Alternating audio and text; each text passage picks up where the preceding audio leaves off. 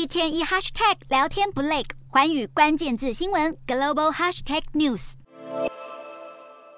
日本国旗上满满都是岩手县乡亲给佐佐木朗希的祝福。当年历经三一一强震的棒球男孩，如今已经站到经典赛的舞台上。今年二十一岁，被称为令和怪物的佐佐木朗希，在强震海啸发生后，失去了父亲和祖父母，棒球成为他唯一忘却伤痛的方式。从小就接触棒球的他，为了实现和国中朋友一起进甲子园的梦想，国中毕业后拒绝加入棒球强校，而是进入当地的大船渡高校。在高三那年，他投出了日本高中生史上最快的一百六十三公里，打破大谷翔平的高中纪录。不过，就在大船渡高校打进甲子园地区冠军赛时，棒球队教练为了避免佐佐木过劳，取消让他登板主投，结果大船渡就败给花卷。高中虽然这个决定当时招来很多谩骂，但对教练来说，保护选手将来的职业生涯更重要。也因为佐佐木日后都重视运动保健，他才能在比赛时连发时速一百六十公里的球。二零一九年十月，佐佐木加入日本职棒罗德海洋队，罗德同样细心培养佐佐木，让他加入职棒后第一年专注在调整状态，没有让他参赛。这样的慢慢培训也获得回报。二零二二年在对决欧力士队时，投出单场十九次三振的完全比赛。而在今年出战经典赛前夕，佐佐木也对出赛既兴奋又紧张。不过佐佐木在出赛后不负众望，他率领日本武士队对战捷克时，先发三点二局，夺下了八次三振，自责分零分，更是飙出一百六十四公里的球速。令和怪物的传奇借由世界舞台发光发热，佐佐木早已成为新时代日本棒球界超新星。